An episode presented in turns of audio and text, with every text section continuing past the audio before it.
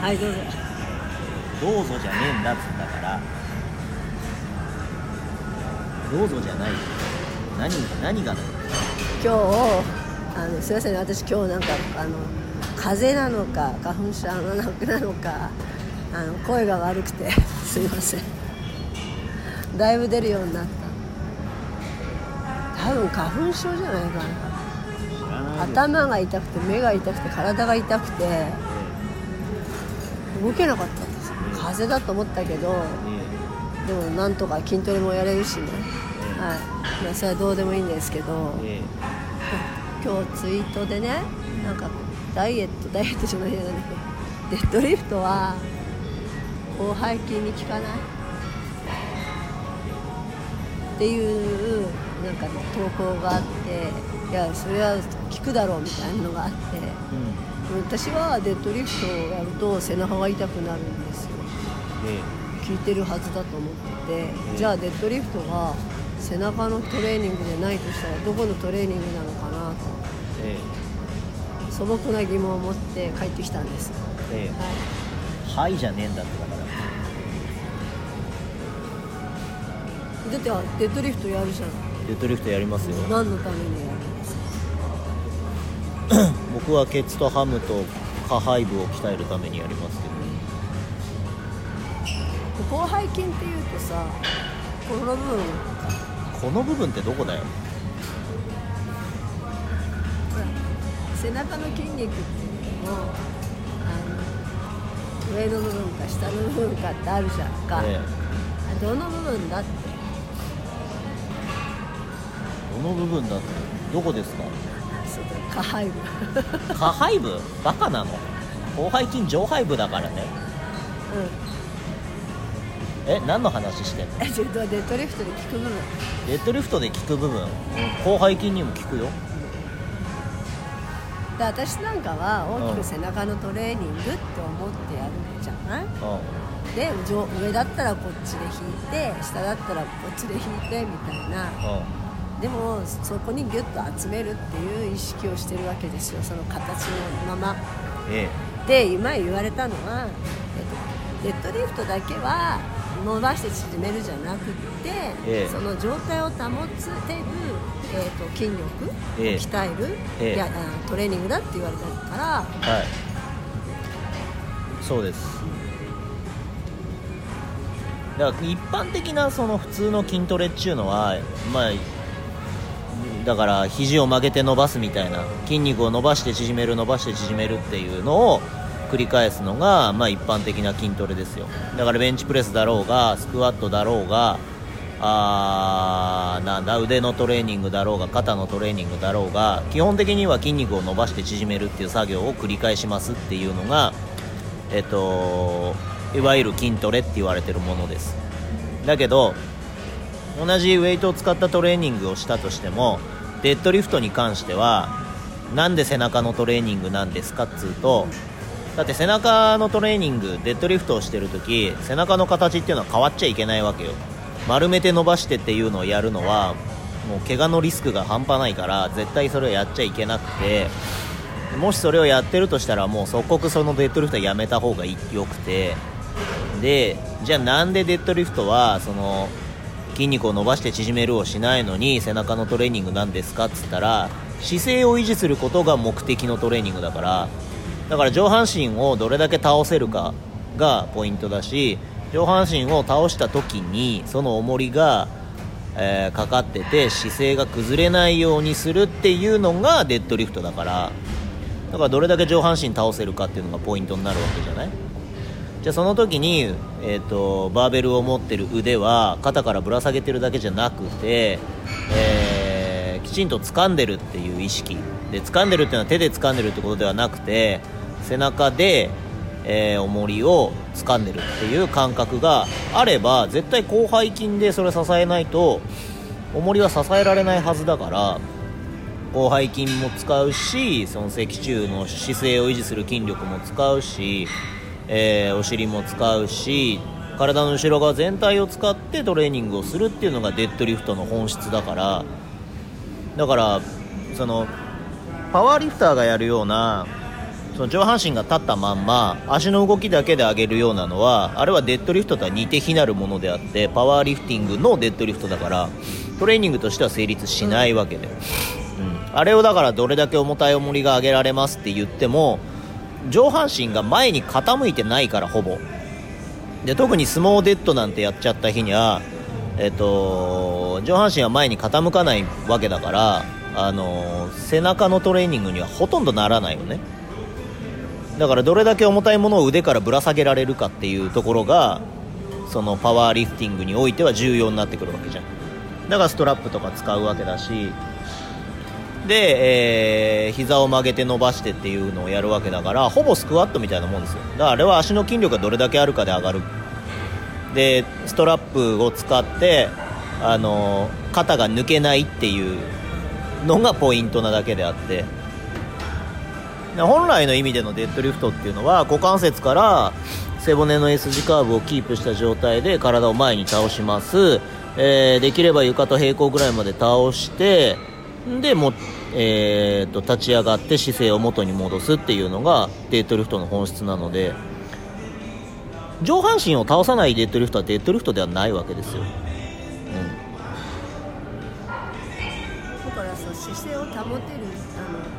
る上で、うん、多分それ聞こえないと思うよ。筋トレする上で、うん、フリーウェイトなんかするときは立ってやるとしてね、うん、その時に姿勢を保てるっていうのが大事じゃん、うん、やっぱり口を隠して喋らないで筋トレをする人は、あのー、上体を保てることが必要だと思うのよ。ウェイトリフトでね。だからその姿勢を維持するっていうのが全てのトレーニングにおいての前提条件なわけよ、じゃあアームカールしますよってそのバーベルにしてもダンベルにしてもアームカールをしますよって言った時にじゃあシーテッドってその椅子に座って背もたれに寄りかかった状態でやるのと立った状態でやるのと何が違うかって状態、えー、体を支えるっていう姿勢を維持するっていう行為があるかないかなのね。それはだ全てにおいてそうなわけ、うん、ショルダープレスしますよっつってマシンでじゃあ背もたれがあるやつでやりますよっつった時に、えー、どっちが好きかってまあいろいろ好みの問題はあるけれども何が違うかってスタンディングでやるのとマシンで背もたれがある状態でやるのとその姿勢を維持するっていう行為があるかないかの違いなんですよ。だからそれをしないでやってるやつっていうのはもう姿勢を維持する筋力がないわけ。だから基本的にはそのスタンディングの状態で姿勢がぶれないようにっていうのをできる？っていうのが前提なわけだから、まあ、スクワットにしろデッドリフトにしろ、まあ、ショルダープレスにしろアームカールにしろ何にしろ、えー、自分の姿勢を支えるっていうことがまず人間において一番重要な行為なわけ。なんだけどそれを椅子に座って背もたれに寄りかかってとかってやってると姿勢を支えるっていう行為はできなくなっちゃうわけじゃん。でそれをましてベルトをつけてとかってやったりした日には己の筋肉で姿勢を支えられねえやつらばっかりってことでしょ己の筋力で姿勢を支えられるようになってから出直してこいって話なんですよ。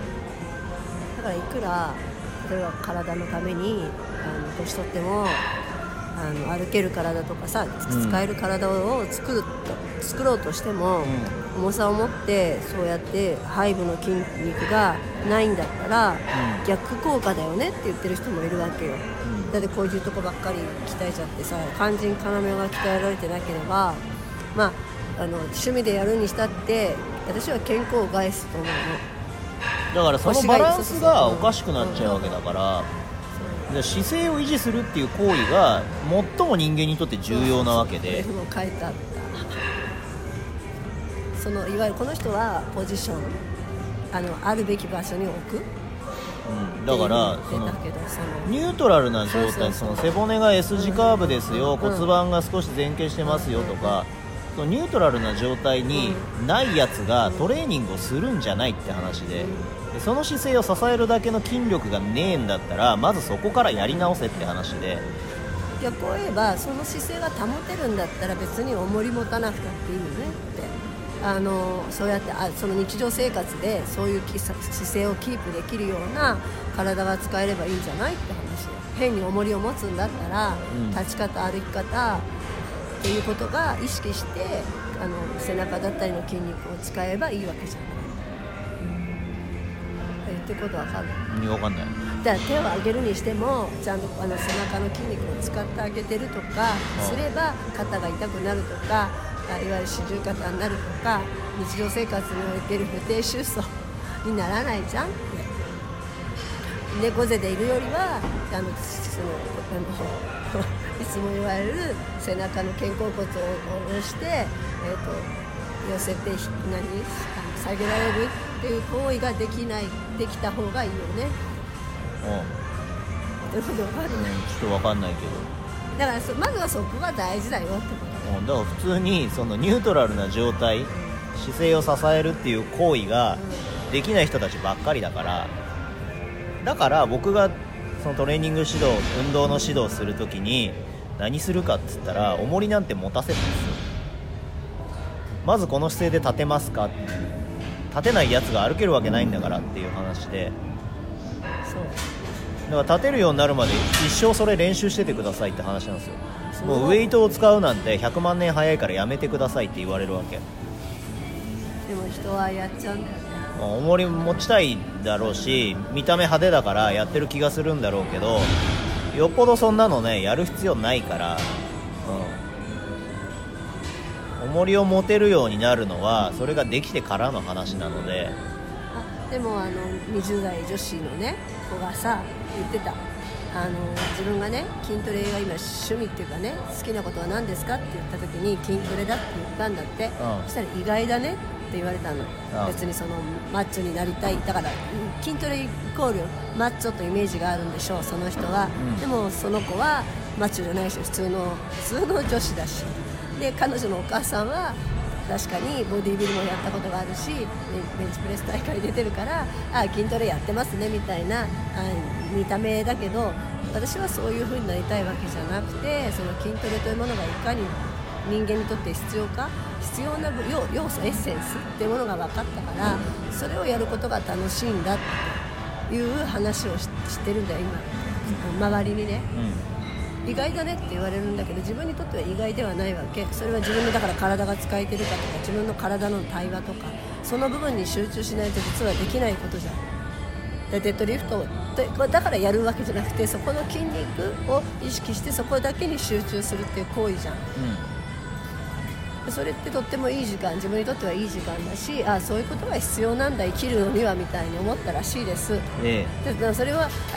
それがイコール今を生きることだって彼女は分かり始めた。だからマインドフルネス、マインドフルネスとか今を生きろって言われてるけど昔なんか話違ってきちゃったけどあのどうしてそうなっちゃうんだろうって自分を振り返った時に全てがそうなの。よこのこのためにここがあるみたいな教育をされるんだ。例えば受験のために今のここがあるみたいなこの日のためにこうするとかっていうことばっかりだから今を生きるって意味が分かんなかった、うん、でこの過程も大事だよ過程も大事なんだけどだけど今があるってことに意識がいかなかったんだが筋トレを教えてもらうことによってそれが分かるようになってきた。の、うん。なんか話しまってきちゃった？でも。それはいつもの得意なことだから別に構わないけど、うん。うんうん、だから筋トレって言われるとまだまだその筋肉を大きくするとかあのだから見た目派手にするとか、ね、これはね 僕の語彙力のなさが問題なんですけど筋トレっていう言葉以外で表現がいまだにできないので 一応筋トレっていう言葉を使ってますけど、うん、世の中的に言う筋トレと僕が意図して使っている筋トレっていうのは全く別物なのでなんだろう。だからヨガに近いわけですよ、うんうん、そうヨガじゃねえけど、うん、でもその子が言ってたのはでもそこに集中しなきゃいけないじゃんその瞬間って、うん、ってことはさ周りなんか気にしてらんないはずなんだ、うん、周りを意識してはやらない。でもさいわゆるそういう筋トレマッチョになりたいとかっていう人は周りを意識しているっていう、いうかあのこういうか考察、本当ならばここに意識いくんだから他に気が散ってたらできない。し自分のそのためにやるんだから人にどう思われても構わない構わないだけどそういうこと気にならなくなるはずだ。それ筋トレをしたら私たちの言う筋トレをしたら今ここにある自分はここにあるだけでっていうことが体験できるから今を生きることが分かんない人は筋トレやったらいいんじゃないでしょうか。って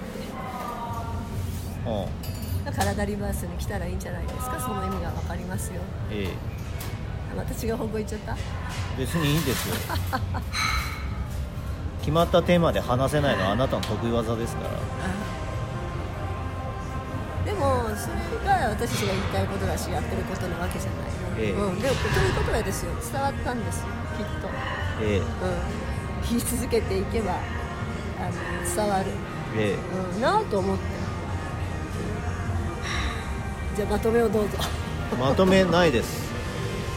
いいんじゃないですかそれで、うんうんうん、でもそれは本当に今言う本当のマインドフルネスだと。ヨガの本当もそこじゃん。なんかなんとかヨガとかってそういうんじゃなくてヨガの真髄っていうものを知るとさ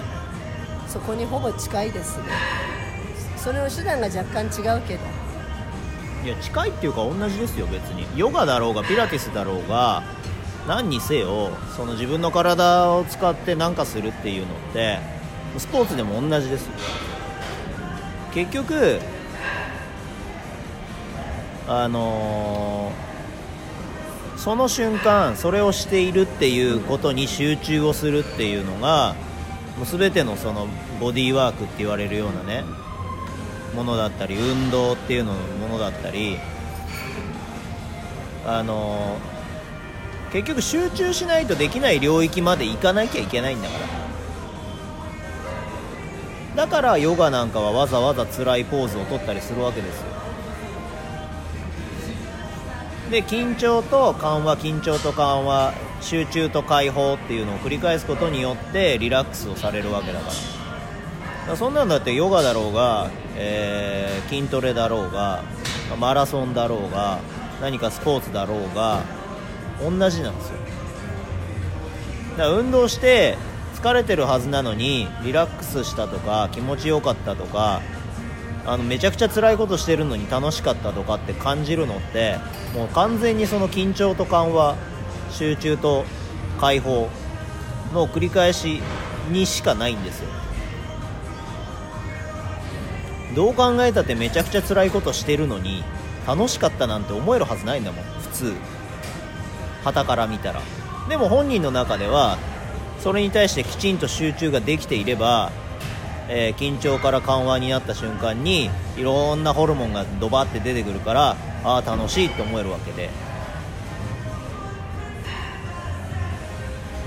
だそういうことが、あのー体験しないと分かんないですよ。いくら言葉でこう理解したところでまあ分かんないですよ。マインドフルネスなんてあの本めちゃくちゃ出てますけど実際に体験してる人多分ほぼいないと思いますよ。あの本が何万冊ね何万部売れてるとか言ったって実際にそれやった人なんてほぼいないし。それってでもさ臨死臨死体験の時にある瀕死っていうかさ例えば覚えるそうになるあーとかなる時ってさもう今そこを考えるさそういう状況じゃない。だから死を知りそうな時にもう生きるぞってことってさ今しか考えない。集中する。死にそうになったことないから分かんない。でもそういうことですよ。知知らない？いやいやいやいやいやいや終わり